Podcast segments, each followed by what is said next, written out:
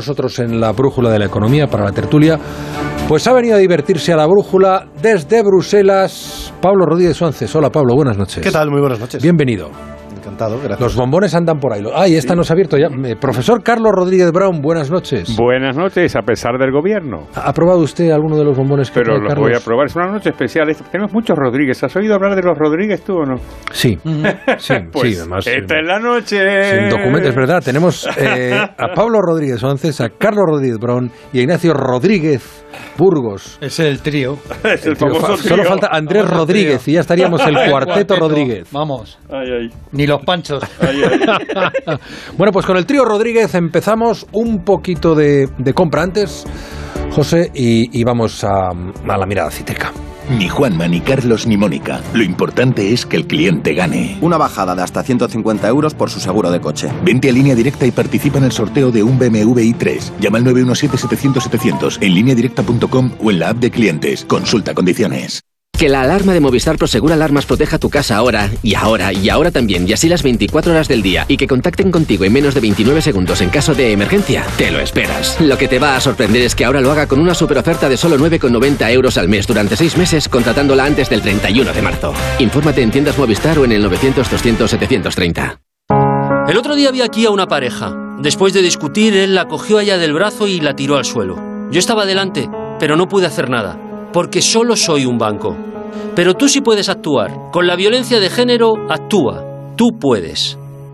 Compromiso Antena 3. Compromiso A3 Media. Antena 3 Noticias y Fundación Mutua Madrileña. Contra el maltrato, tolerancia cero. ¡Vigor, gor, gor, gor, gor, gor, gor, gor! Toma Energisil Vigor. Energisil con maca contribuye a estimular el deseo sexual. Recuerda, energía masculina, Energisil Vigor.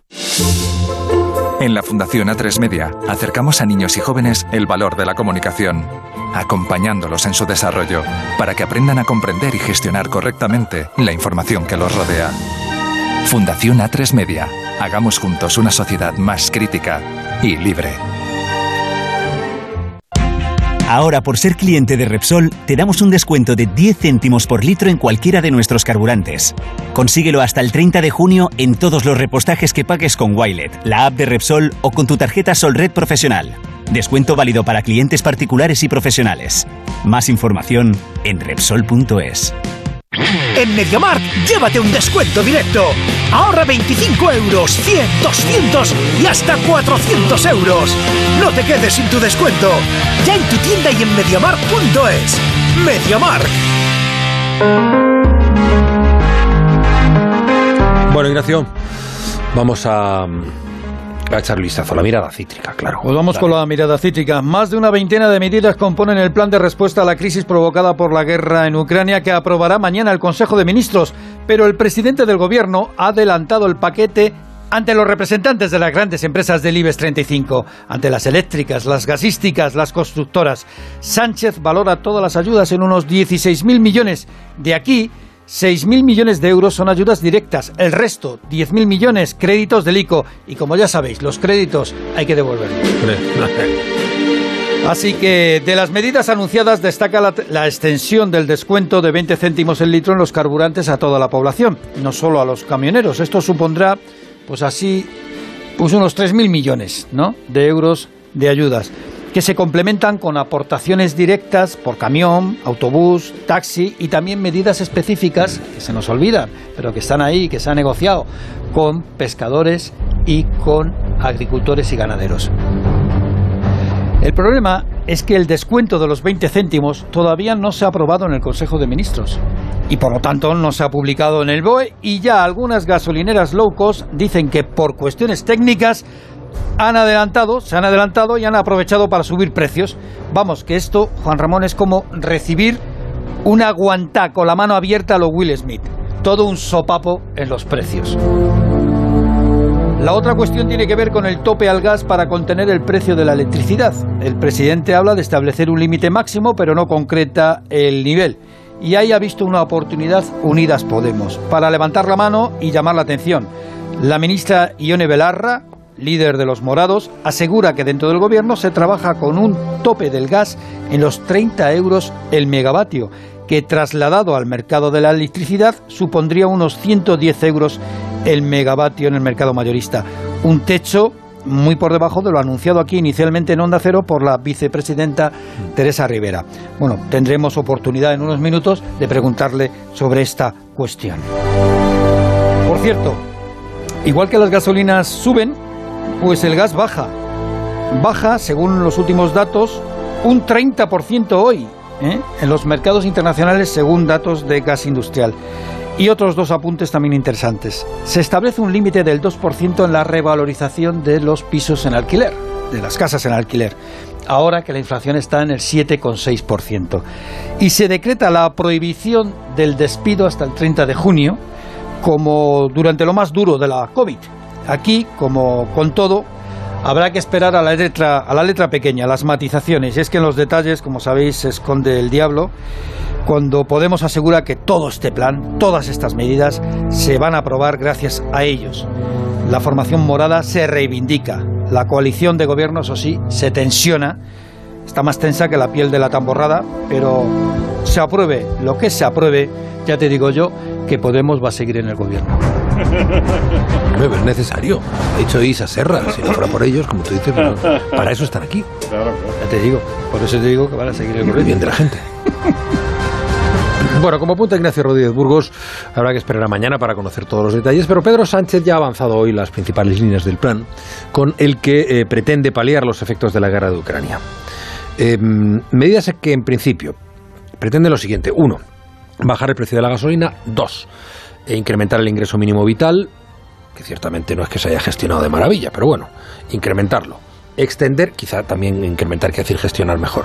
Extender el bono eléctrico a más familias, en cuarto lugar, poner un tope al precio del gas para abaratar el precio de la luz, por los límites que nos apuntaba Ignacio, que luego preguntaremos a la ministra. Retrasar, en quinto lugar, el pago de los créditos ICO. Y por último, eh, quizá como resumen del resto de medidas, que son, si no me equivoco, veintitantas, 23, 23, 23 24, bien, 23, sin olvidar eh, las medidas para el sector del transporte, como la subvención del litro de combustible, que se amplía, como ya escuchábamos, a todos los ciudadanos. Con los detalles que hasta ahora tenemos, Patricia y Gijón. Buenas noches, Patricia. Buenas noches. Las subidas de los carburantes afectan a todas las familias, por eso la bonificación de 20 céntimos es para todos los usuarios. 15 céntimos los paga el gobierno y 5 las petroleras. La ministra de Hacienda, María Jesús Montero, descartaba en la sexta dar la bonificación en función de la renta o de lo que uses el coche, como en Portugal. No sería un método rápido. Es un modelo eficaz que, en definitiva, de lo que se trata y lo que estamos perfilando es que cuando uno vaya a la gasolinera ya se aplique de forma inmediata los 20 céntimos de descuento por litro. Algunos expertos creen que las medidas deberían centrarse mejor en los más vulnerables. José Ignacio Conde Ruiz, profesor de la Universidad Complutense, cree en realidad que estas medidas apoyan a los conductores en detrimento de los que no lo son. Y lo que estás haciendo al final, pues estás favoreciendo de alguna forma pues eh, a, la estrategia que estás siguiendo. O sea, estás, por así decir, estás debilitando tu estrategia de ahogar financieramente a Rusia, porque lo que estás haciendo es demandando más algo que ellos están vendiendo, ¿no? Y por lo tanto, pues yo creo que en, el fondo esta medida a mí no me, no me parece no me parece aceptada, ¿no? Desde Podemos insisten en que estas medidas se toman gracias a ellos. El tope de gas se negocia con Portugal, pero Ione Belarra le pone techo. Con un precio tope del gas en 30 euros, estamos pensando que el precio final rondaría aproximadamente los 100 110 euros en el, en el mercado mayorista, pero creo que eso es lo que haría que realmente el precio baje. Esas son las cifras que estamos manejando y que se están, digamos, planteando también en el seno del Gobierno. En el campo energético, el bono social se amplía también a 600.000 familias. La subida de los alquileres se limita al 2% hasta junio, que es la duración de casi todas estas medidas. Total, 6.000 millones de euros en ayudas directas y bajadas de impuestos y 10.000 millones en líneas de avales del ICO que se amplían. Bueno, lo decía Ignacio hace unos momentos. ¿eh? Lo cierto es que ha sido anunciado Sánchez que se iba a bonificar el precio del combustible como mínimo en 20 céntimos por litro y en algunas gasolineras hemos visto cómo los precios han empezado a subir.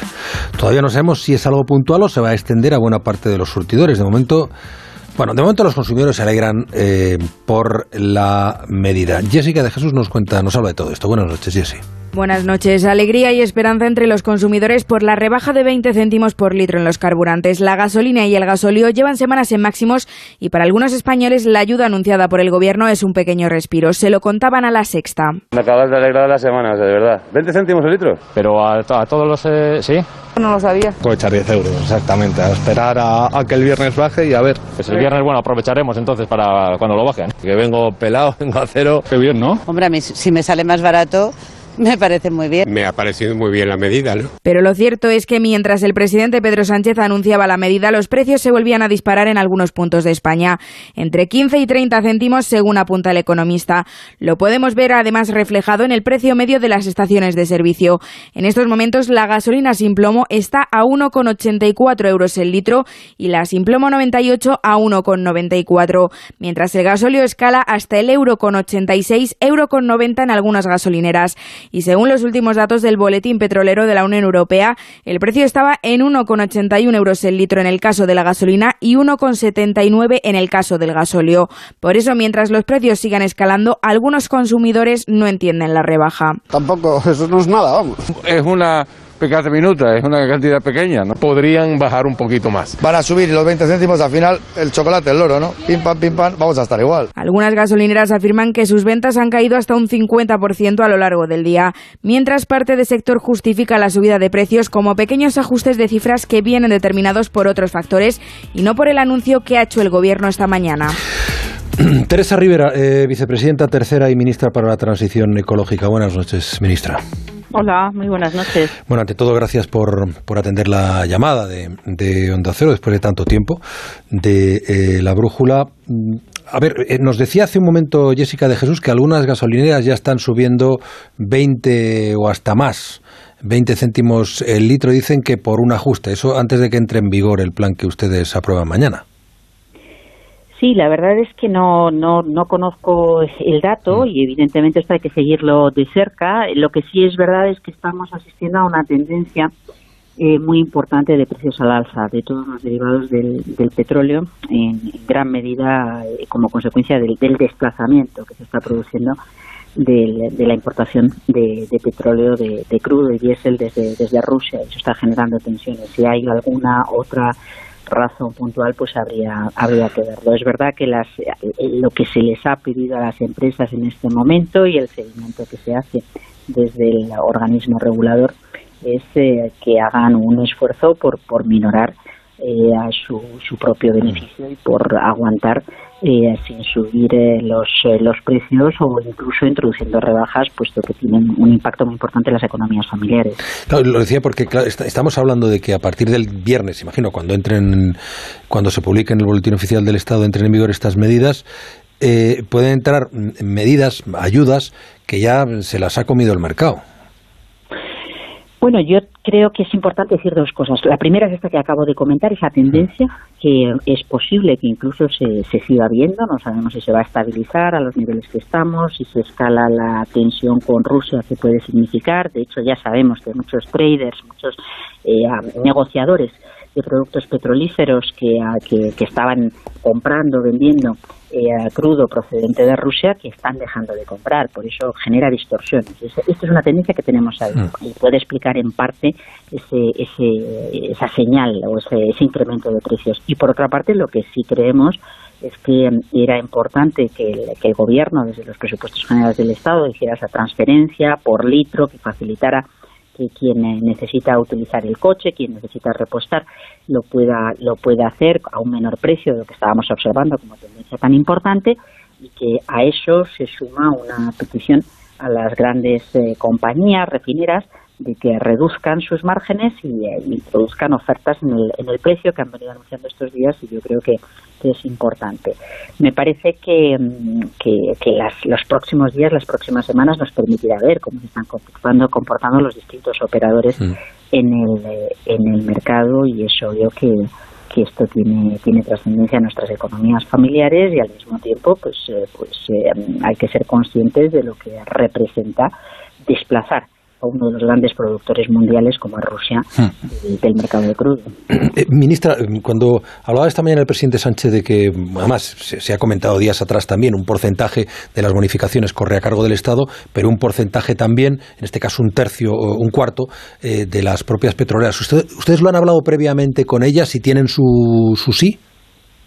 Sí, vamos a ver, tenemos eh, lo que ha anunciado el presidente Sánchez es que en efecto hay 15 céntimos por litro que corren por cuenta de los presupuestos generales del Estado. Hay una invitación y hay una petición de que aporten por lo menos 5 y si no sería vía ley, pero hay una petición de que eh, también hagan un esfuerzo. Eh, la semana pasada tuvimos una reunión, la ministra de Hacienda y yo misma, en la que les eh, solicitamos a las, a las compañías que, a- que si podían eh, a, bueno, pues compartir este momento de esfuerzo del conjunto de la economía, también aportando desde, desde su propia cifra de negocio. Y lo cierto es que tuvimos una respuesta prácticamente inmediata por parte de, de Repsol, que extendió esa, esa primera oferta que había hecho de si se utilizaba su app, reducir hasta 10 céntimos por litro a, lo- a cualquier consumidor, eh, diciendo que extenderían esa oferta hasta el 30 de junio y también eh, introducirían 10 céntimos adicionales para los transportistas profesionales e inmediatamente después salieron con ofertas muy parecidas también CEPSA y BP, o sea que yo sí creo comprometiéndose a mantenerlas hasta el 30 de junio, o sea que yo creo que sí ha habido ahí un esfuerzo que es, eh, relevante. Eh, vicepresidenta, me imagino que me va a responder, eh, pero tengo que hacerle esta pregunta porque hoy me llamaba mucho la atención cómo Podemos una vez más se atribuye este mérito. Dice que si no estuvieran ellos en el gobierno, la otra parte del gobierno no aplicaría medidas sociales de este tipo. Bueno, yo la verdad es que a mí no, no soy muy de ese estilo, de a ver quién, quién hace más. Me parece que lo importante Por eso es le trabajar en pregunto. pero tampoco soy muy del estilo de, de comentar eh, bueno pues eh, pues algún comentario que hayan podido hacer mis, mis compañeros. Yo creo que lo importante es trabajar en equipo. Eh, evidentemente en este caso ha habido un trabajo en el que ah, yo quiero indicar que el esfuerzo fundamental ha sido evidentemente el Ministerio de Hacienda y en la medida en la que toca, porque son hidrocarburos de, de la Secretaría de Estado de Energía, es decir, de mi propio ministerio, y Podemos tiene una sensibilidad social y que además lo destaca, pues yo creo que no solamente lo conocemos, sino que lo agradecemos porque compartimos la sensibilidad social. Esa sensibilidad social eh, está muy presente en este paquete que, que presentamos mañana en el Consejo de Ministros y que tiene más dimensiones que la energética, aunque la energética es muy importante, ¿no? Tiene otras otras cuestiones que también son relevantes, que afectan a, bueno, pues a la- al incremento de, de los eh, ingresos disponibles para las personas que son beneficiarias del ingreso mínimo vital o, o el- un poco limitar el incremento de, la, del alquiler de las viviendas o extensión, ampliación del bono, del bono social eléctrico. O sea que hay distintas cosas, medidas que afectan directamente a las familias, tanto de tipo fiscal como medidas de acompañamiento social, y hay otras que afectan y van dirigidas a la industria y a la empresa. ¿Por qué? Porque se trata precisamente de presentar medidas de respuesta a una situación con gran impacto económico y social como consecuencia de la guerra. Yo creo que en eso el conjunto del gobierno está de acuerdo porque es la directriz con la que hemos querido enfocar este paquete. Hay últimamente un- una palabra que manejamos mucho los medios de comunicación, que ustedes quienes tienen experiencia en esto y son más técnicos tal, conocen desde hace tiempo lo de topar. Eh, eh, hoy ha dicho la ministra Belarra que topando 30 euros el megavatio hora de gas se quedaría el de luz en la subasta diaria del mercado eléctrico unos 100 euros. Si no me equivoco, usted aquí en, en- conversación con más de uno, con Alsina, hablaba de que 80, eh, topando 80 euros de gas se podría llegar a 180 eléctrico y lo, lo planteó como, como un objetivo. ¿En qué cifras estamos y mm, de dónde saca la señora Belarra esa cantidad? Bueno, yo diría dos cosas, porque esto la verdad es que es, es, es siempre un poco complicado y suena, suena aburrido, ¿no? Eh, cuando estuve hablando con, con, con Carlos Alsina, él me preguntó por, por unos comentarios que había hecho mi colega de Portugal y yo explicaba que es el límite máximo del megavatio hora eléctrico ha existido en la regulación española y en la regulación portuguesa, cifrándolo en 180 hasta el año 2019, en la que en el que la Comisión nos obligó a eliminarlo. Por tanto, era un límite máximo que parecía absolutamente exorbitante, fuera de lugar. Eh, nunca jamás pensamos que se pudiera alcanzar y desgraciadamente desde el verano pasado hemos ido viendo como eh, se superaba una y otra vez y otra vez y otra vez y eso nos ha generado una gran ansiedad. Por otra parte, tenemos el precio del gas, que también se ha disparado. Estaba en torno a 20 euros durante los últimos 5 o 6 años. El año 21 estuvo en torno a 50 y ahora está en torno a 120, 130. Es decir, una barbaridad. El precio del gas, cuando se utiliza para producir electricidad, tiene el efecto de multiplicar por dos y pico el precio, su precio para tener el precio del megavatio hora. Es decir, que, que tiene un impacto muy grande. Y esta ha sido nuestra gran batalla. Yo recuerdo ya en junio del año pasado trasladando en el Consejo de Ministros de Energía que no podíamos dejar que el precio de la electricidad creciera por el incremento tan desmesurado del precio del gas. A partir de ahí hay un debate que afortunadamente por ahora eh, ha terminado en, en una posibilidad muy importante que ofreció el Consejo Europeo tras la demanda del presidente Sánchez y todos estos meses de trabajo el pasado fin de semana que nos permite a España y Portugal presentar una propuesta a la Comisión para poder limitar el impacto del gas en el precio de la electricidad. Y entramos en un debate que lógicamente tiene que tener lugar con la Comisión y trabajaremos con la Comisión para ver cuáles son las, las características razonables de cómo hacer esta, este, esta medida, ¿no? este mecanismo que impida el contagio de un precio de gas muy elevado al precio de la electricidad o por lo menos lo mitigue. Y, eh, y una de las variables que evidentemente hay que trabajar con la Comisión es cuál es la referencia de precio de gas que se toma como, como razonable, como, como, como, bueno, pues como posibilidad de introducir ese tope máximo al que se admitiría eh, la electricidad generada con gas. Y como digo, más allá de que pueda ser 20, 30, 40, 50, imagínese hasta 120, 130 que está hoy, pues lógicamente cuanto más bajo, mejor. Pero lo más importante es que la Comisión le parezca que es razonable y no distorsionamos el mercado. Eh, pero ¿en qué niveles trabajan ustedes, que imagino que trabajarán para, con Portugal, para eh, presentarle a la Comisión y que lo puedan aceptar? Bueno, estamos trabajando. 20, 70. Estamos trabajando desde los precios medios eh, históricos a los precios medios del año pasado. A, que decir, ahí, evidentemente, cuanto más bajo, mejor. Pero es verdad que es una conversación a tres. Eh, gobierno de España y Portugal y gobierno y perdón y Comisión Europea. O sea que yo creo que eso eh, pues eh, permítame que, que, me quede en esta referencia. Cuanto más bajo mejor pero evidentemente tiene que ser algo que la Comisión considere que es que es razonable y viable pero algo que se note que ese acuerdo que eh, festejaba el gobierno y que saludábamos el viernes pasado también los medios que lo contábamos se note. Es decir que los españoles en breve noten en sus bolsillos que pagan mucho menos por la factura de la luz. Eso sí va a pasar.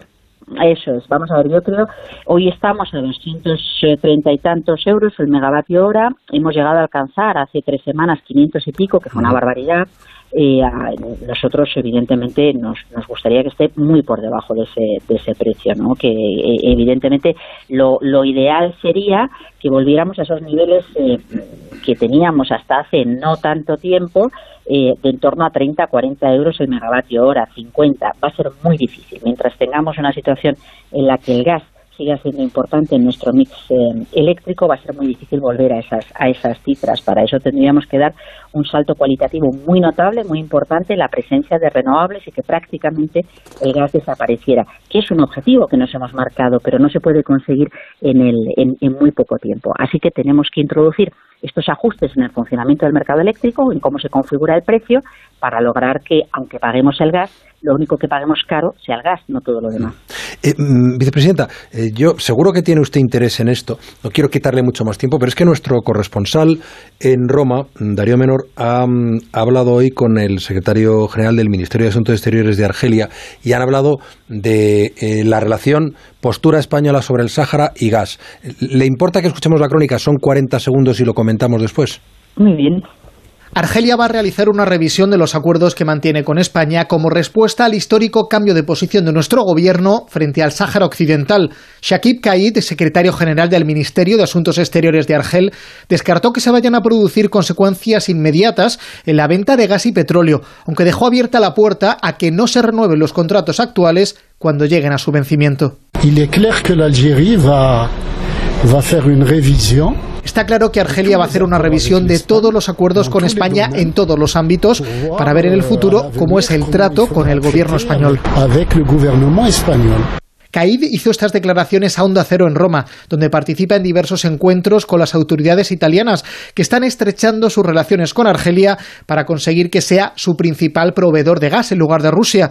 Moscú cubrió el 43% de las necesidades gasísticas italianas el año pasado. Eh, vicepresidenta, a ver si se va a llevar Italia nuestro gas bueno, Italia y España tienen una relación histórica muy importante con Argelia y de hecho son compañías españolas e italianas las que las que más peso tienen en el transporte a través de los distintos gasoductos que proceden de Argelia. Yo creo que la relación ha sido siempre excelente. Yo creo que Argelia es un país eh, confiable, seguro, estable, con el que hemos mantenido siempre una muy buena relación. De hecho, yo creo que es fundamental mantener una muy buena relación como vecinos que son como países con los que ah, compartimos muchas, muchos valores en, el entorno de, un, espacio físico compartido como es el Mediterráneo.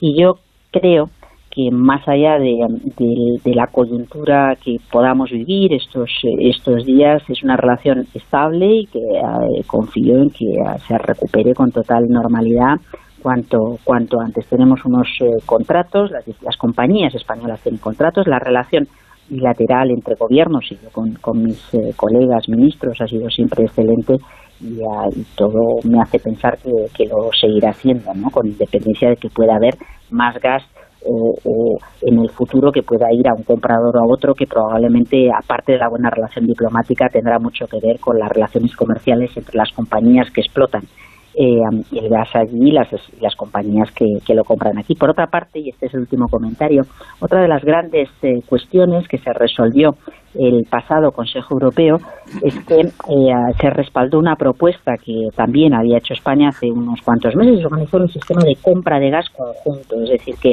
la Comisión quede empoderada para montar un, sistema, una plataforma que nos permita hacer compras, como decíamos, como hacíamos con las mascarillas, todos a la vez. Esto nos, nos permite tener una, un peso de mercado diferente y mucho más potente y mucho más estable que no cuando eh, va un país a, comprador, a un país productor y, dice, bueno, pues ¿cuánto, ¿a cuánto lo vendes? Pues te doy tres más, cinco más y se genera una espiral inflacionista que no es buena. En este momento yo creo que es, que es importante estar coordinados, fortalecer esa capacidad de, cooperar y de, buscar una posición conjunta también en la dimensión exterior de Europa en política energética y, seguramente pues eh, con el paso del tiempo Argelia es un socio clave para España, para Italia y lo es para el conjunto de la Unión Europea en la medida que es para nosotros, que es por donde entras jugas, pero, pero como lo es también Noruega o como lo son otros otros países con los que tradicionalmente ha habido una relación importante en este caso.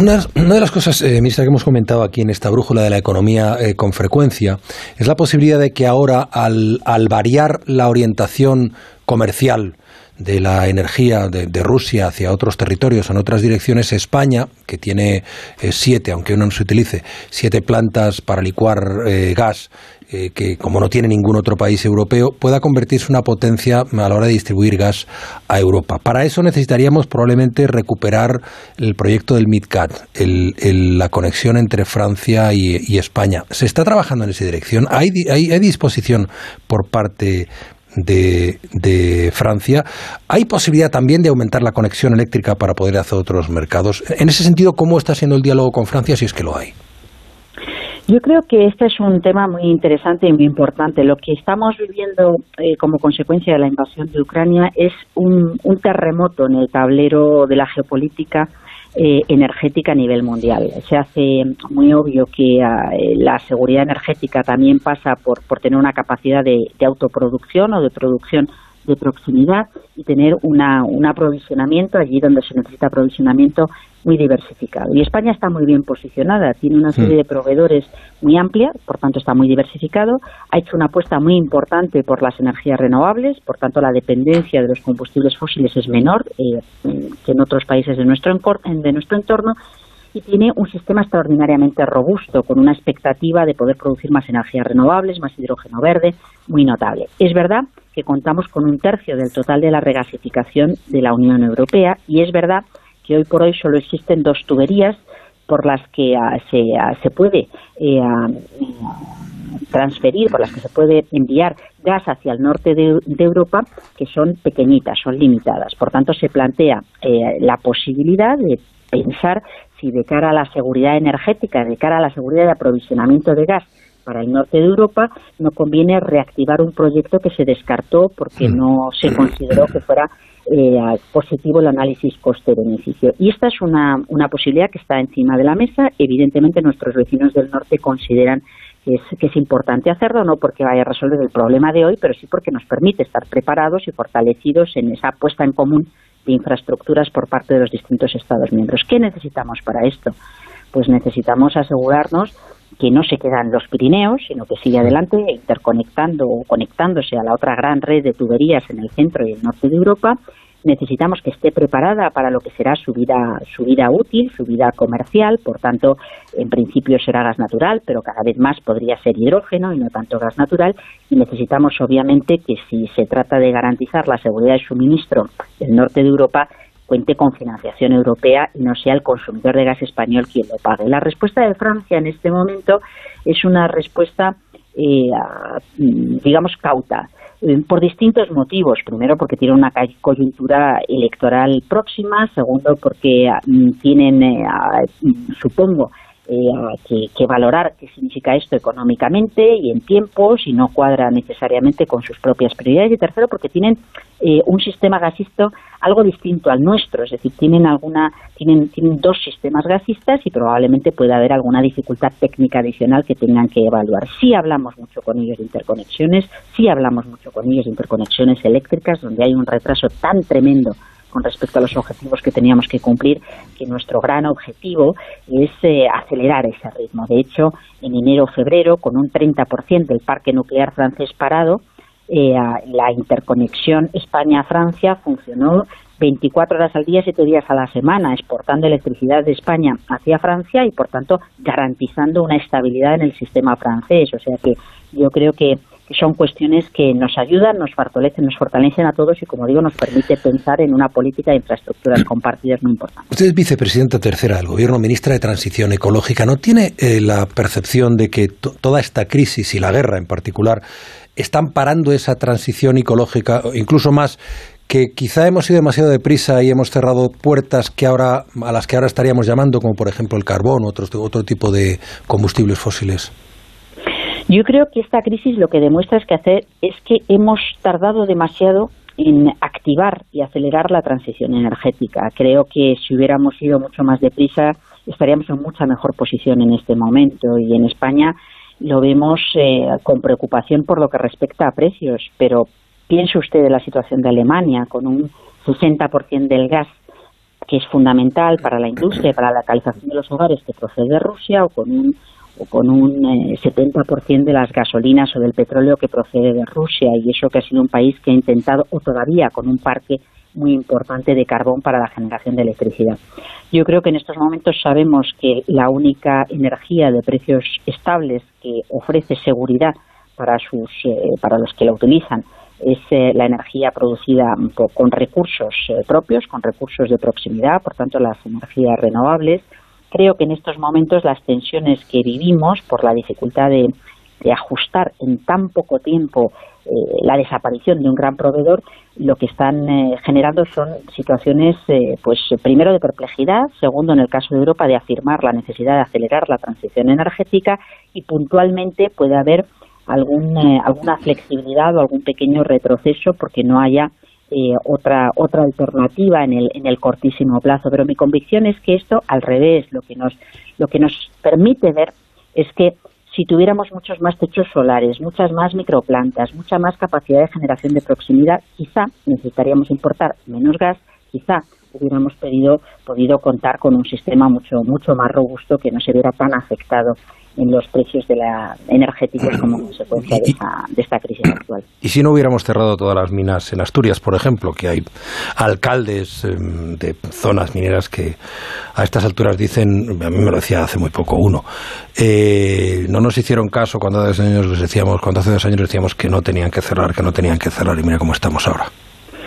Bueno, yo, yo creo que aquí hay varias cuestiones. Creo que mm, en sí mismo, además de las razones ambientales y climáticas que, que, son, que son obvias, que son claras, en sí mismo eso es una solución que hubiera podido computar en, en muy pequeña escala y un periodo de tiempo relativamente corto sigue siendo una energía más con las con el precio del, del CO2 eh, muy muy muy costosa además de además de sucia y hubiera retrasado enormemente lo que sí hemos eh, podido impulsar que evidentemente necesita tiempo para madurar y asentarse que son todos todos los programas todas todas las estrategias de reinversión y reactivación de esas de esas zonas que se han visto afectadas por el cierre del carbón. Yo creo que hay que eh, a ser flexibles dentro de, un recorrido que todavía tiene tiempo por delante, pero hay que ser coherentes y hay que no desaprovechar ninguna oportunidad para, para construir un futuro que sea sostenible en el tiempo y no quedarse anclado en algo que antes o después nos podría generar de nuevo el mismo problema del que, del que venimos. ¿Y, y las nucleares ni siquiera replantearnos mm, fechas de cierre como Bélgica?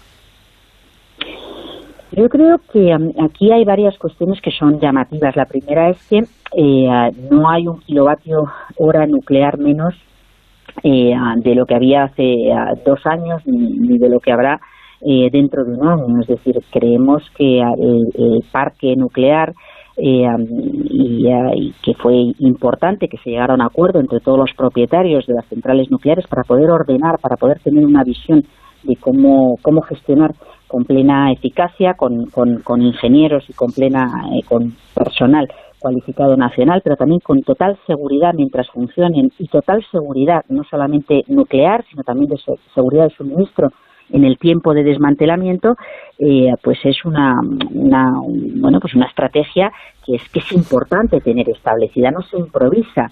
Eh, yo creo que aquello nos permitió programar, entender cómo ir sustituyendo las, eh, las, eh, el vacío que fuera eh, dejando el parque nuclear con otras con otras tecnologías de generación y de ahí la apuesta que se ha hecho por las renovables y al mismo tiempo creo que tanto las empresas que trabajan en el sector como los inversores consideran que la apuesta más sensible, más sensata, con mayor respaldo, con mayor rentabilidad, con mayor seguridad es eh, el despliegue de las eh, renovables asociado a, perdón, a, almacenamiento para poder dar estabilidad al sistema inmediatamente después el hidrógeno verde. O sea que yo creo que tenemos un tiempo por delante. El primer cierre se activará en 2027, todavía hay cinco años por delante eh, para poder medir las cosas con tranquilidad y seguir trabajando en lo que entendemos que es nuestro recurso más precioso, nuestro petróleo, que es el sol, el viento y, como digo,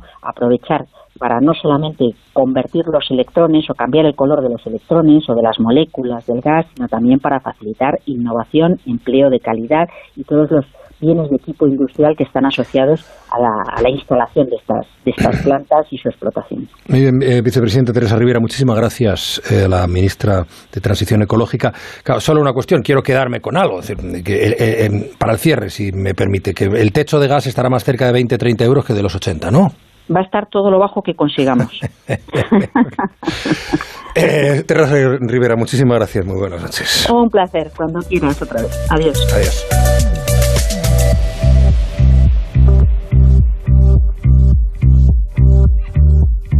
Hola, brujuleros. He escuchado las declaraciones de la ministra y que va a repercutir directamente el precio del combustible en las gasolineras. Entonces, yo creo que esto va a ser inyectar dinero a las gasolineras y van a seguir poniendo el precio que les dé absolutamente la gana.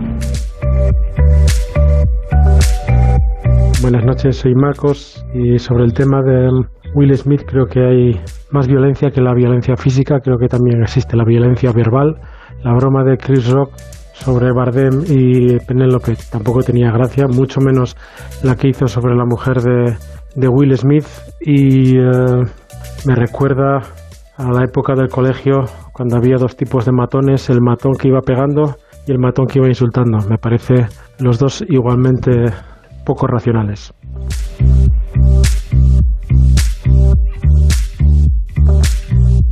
Sigue el rumbo de la brújula de Onda Cero con Juan Ramón Lucas. Aparcar en la puerta, vayas donde vayas, es fácil. Pagar menos por el seguro de tu moto es muy fácil. Vente a la mutua con tu seguro de moto y te bajamos su precio, sea cual sea. Llama al 91 555 5555. 91 555 5555. Mutueros, bienvenidos. Esto es muy fácil. Esto es la mutua. Condiciones en mutua.es. Tu hogar, donde está todo lo que vale la pena proteger. ¿Y cuando yo no estoy, puedo conectar la alarma? ¿O saber si mis hijos están en casa? Claro, con la app puedes hacer todo. Conectarla, desconectarla y sabes quién entra o sale en todo momento, porque cada uno tiene su llave magnética. Con las cámaras puedes ver cada espacio de la casa en tiempo real. Es casi como estar ahí. Y además, para cualquier cosa, nosotros siempre estamos al otro lado. Si para ti es importante, Securitas Direct. Infórmate en el 945 45 45. Doble ahorro en Hipercor y el supermercado El Corte Inglés. Ahorra hoy con unos precios increíbles. Y ahorra mañana con el 50% de regalo que te llevas en cientos de productos como este. Aceite de oliva virgen extra Sur Origen, un litro, 6,14 euros. Y de regalo te llevas 3,07 para una próxima compra. Doble ahorro en Hipercor y el supermercado El Corte Inglés. ¡Vigor, gor, gor, gor, gor, gor, gor, gor! Toma Energisil Vigor. Energisil con maca contribuye a estimular el deseo sexual. Recuerda, energía masculina, Energisil Vigor. Hay un lugar que protege su cultura, que preserva su naturaleza y su aire. Un lugar con energía limpia y productos locales, donde las personas viven y trabajan en igualdad de condiciones. Ese lugar son las Islas Baleares, donde se trabaja para tener hoy el turismo del futuro. Descubre las Islas Baleares y su estrategia para convertirse en el primer destino circular del mundo con gente viajera. Este sábado en directo desde Ibiza, Ciudad Patrimonio de la Humanidad, con la colaboración de la Agencia de Estrategia Turística de Les Illes Baleares. Este sábado, desde las 12 del mediodía, Gente Viajera con Estereiros. Te mereces esta radio. Onda Cero, tu radio.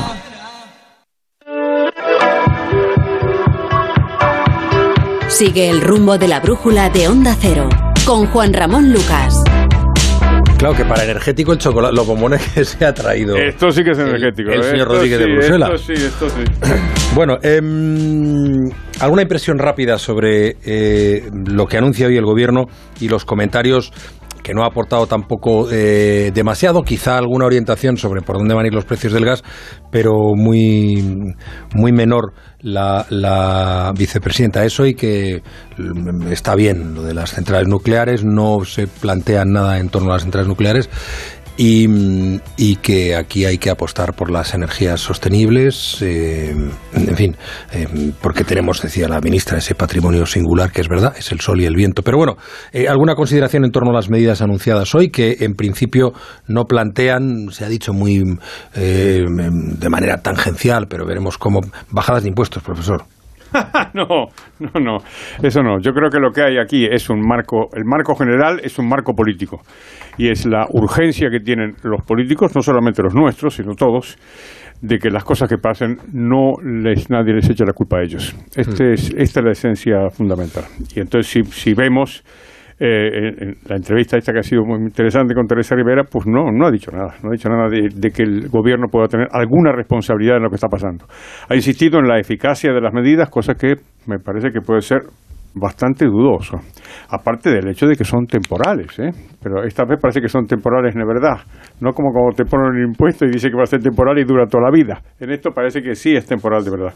Con lo cual, pues bah, veremos mañana a ver si hay alguna cosa, pero no, a mí me, me da a mí la sensación de que no hay, no hay fundamentalmente más que, que propaganda, creo yo. Pablo. Cuando estalló la crisis económica de 2008, la reacción a nivel continental eh, tardó cuatro años. Cuando estuvo, estalló la pandemia, fue más bien cuatro meses.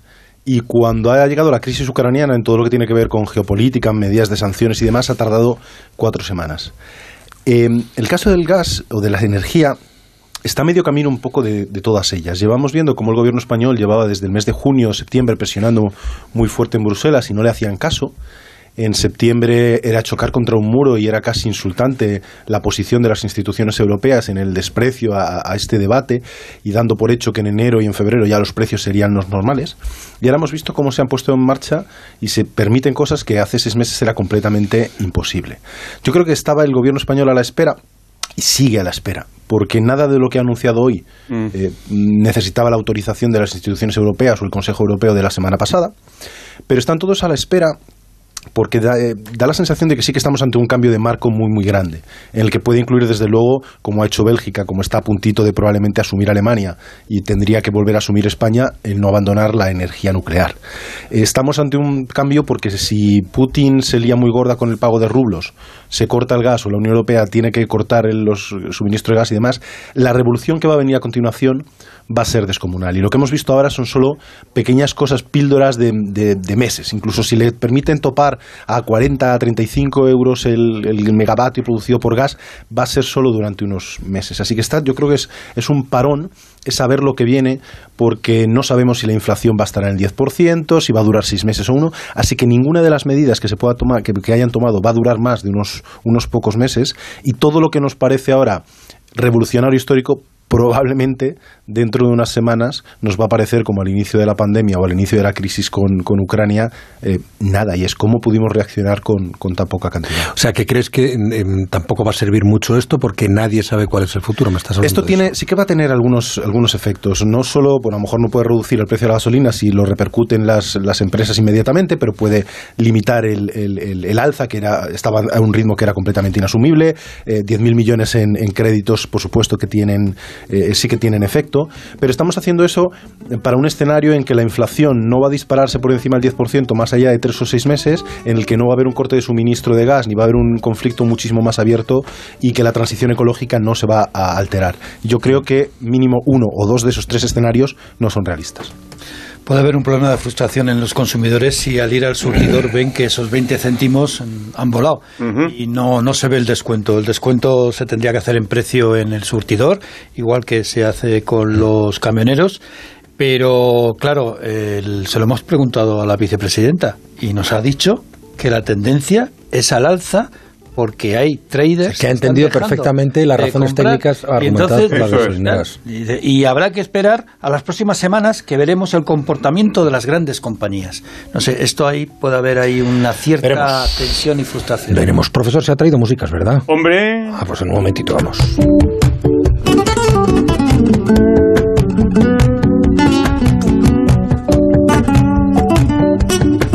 La presidenta de Barcelona Global, Aurora Catá, ha conversado con la decana Casilda Well en un nuevo encuentro directivo de OBS Business School para hablar de la importancia de las empresas de retener y atraer el talento y también de la formación de los profesionales. No existe una única receta, pero las compañías quieren tener a los mejores profesionales y ahora desde el área de recursos humanos se está viviendo un cambio de paradigma. Así lo explica Aurora Catá en el podcast de Onda Cero Encuentros Directivos de OBS Business School. La digitalización es una revolución que tiene un impacto muy importante.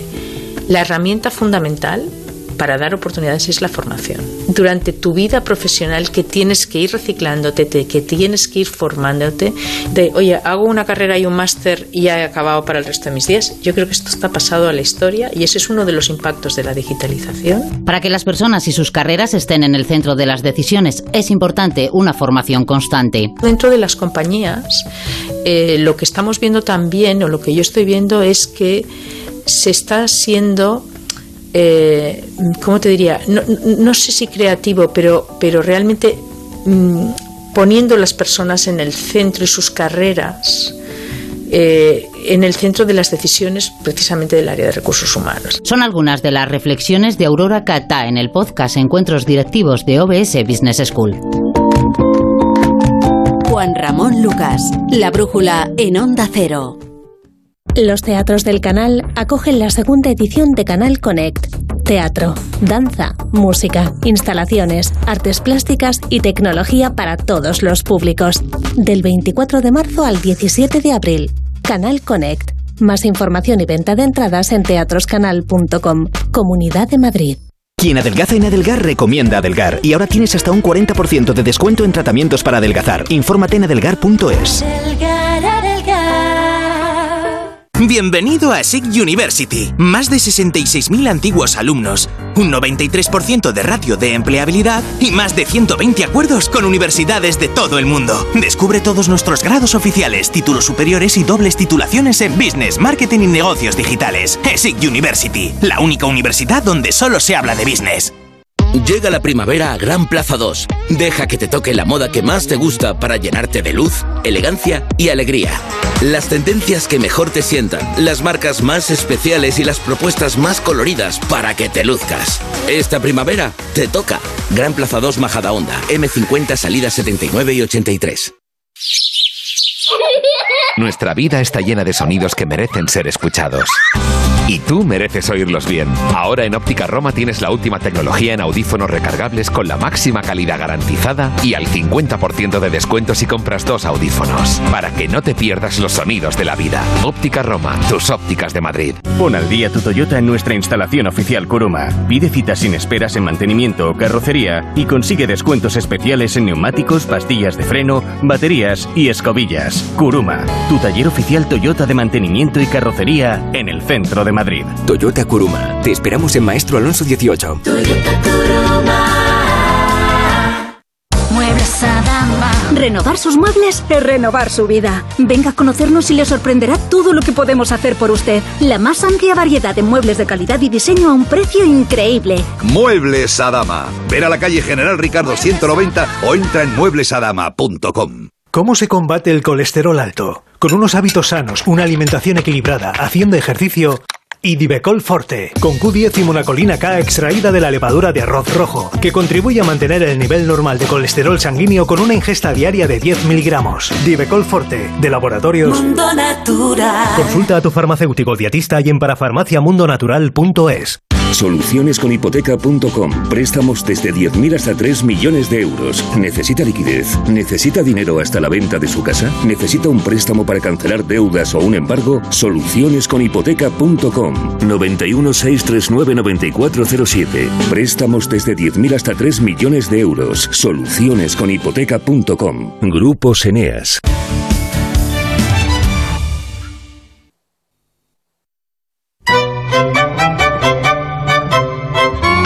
Canciones económicas. Canciones económicas.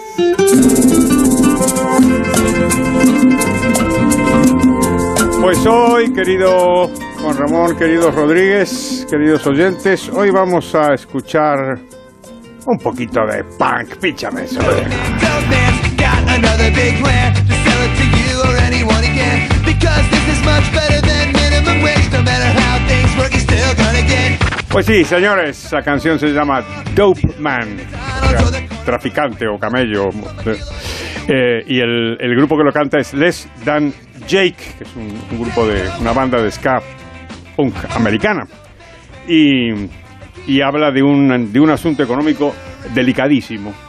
Y es la atracción económica que pueden tener las drogas para las personas que están en, que están en, que son jóvenes o que están desempleadas que se convierte en una opción. Y lo dice en la, en la, en la, en la tercera línea mete directamente el dedo en el ojo dice esto es mejor que el salario mínimo. This is much better than minimum wage. Y, y, esto es algo que sabemos en todos los países, sabemos en España, y de mi, mi, mi, segunda casa, que sabes que está en Sotogrande, en el campo de Gibraltar, esto es un asunto que mis amigos de Algeciras y de la línea pues lo tienen pues, permanentemente presente. ¿Cómo, ¿Cómo hacemos, como tenemos un, un paro tan elevado, eh, para impedir que gente joven se lance a, a esta a, a, la opción de la droga ¿no? y, y, y, de esto va, va esta, esta, canción dice si la opción le si la opción fuera esa si la opción fuera de welfare state dice la opción fuera el salario mínimo la opción es un subsidio la opción fuera la droga usted qué haría ¿no? Eh, que el, el, el asunto de fondo a mí me parece es precisamente esa opción es decir el, la cuestión, aparte de lo que podamos pensar de si la, la, las drogas tienen que ser legalizadas o no, que es un debate muy, muy amplio, no podemos entrar aquí ahora, la clave es la opción. Es decir, la opción no puede ser que uno tenga la, el, el, el, paro, el subsidio, el estado de bienestar, o tenga que dedicarse a la droga. Es decir, aquí tiene que haber un, un cambio, ese sí que se puede hacer y sí que es urgente para para suprimir, el- eliminar el, el- increíble eh, paro que- tenemos en España, particularmente el paro juvenil. Claro, son unas tasas del 30%, en algunos, en algunos sitios puede llegar hasta el 40 o el 50%. Y esto claramente es, una, es, una- es, un, es un combustible que, aparte de otros, pero es un combustible que anima este desplazamiento, digamos, desde la marginalidad o la pobreza o al mercado de la droga. O sea que es una canción económica inquietante, pero que también nos invita a hacer las reformas que hay que hacer para suprimir el paro juvenil. Y reflexionar sobre el particular. Qué bien, gracias, profesor. ¿Te ha gustado? Me ha gustado mucho. Pues entonces vamos a decir eso de hemos terminado por hoy.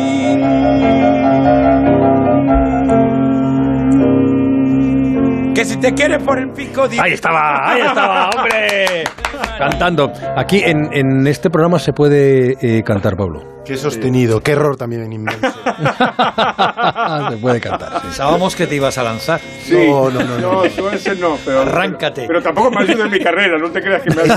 No, He estado, no. es verdad que he estado a punto de lanzarme, de ponerme en pie y darle un guantazo a, ¿Pero por qué?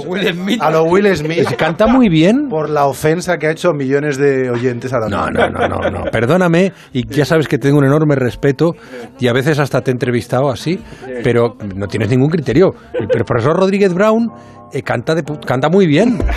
dos, dos cosas quiero decir. Primero, primero que, que Pablo evidentemente me tiene envidia por mi Sí. melena, me- mi melena rubia, es una cosa e- evidente. Yo en el tema de las Pero además, alopecias no entrado. hoy. además, además, además, hay otro asunto y es que Pablo tiene alguna ventaja con respecto a todos los demás y es que Pablo Rodríguez Sánchez fue alumno mío. ¡Ah, demonio! Y esto, claro, te permite ciertas licencias que a otros.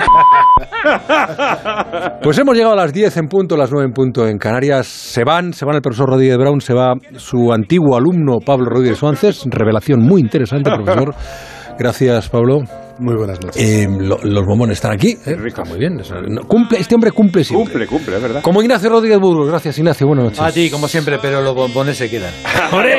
sí. Cacerita, no te cuestes a dormir sin comer un cucurrucho de maní.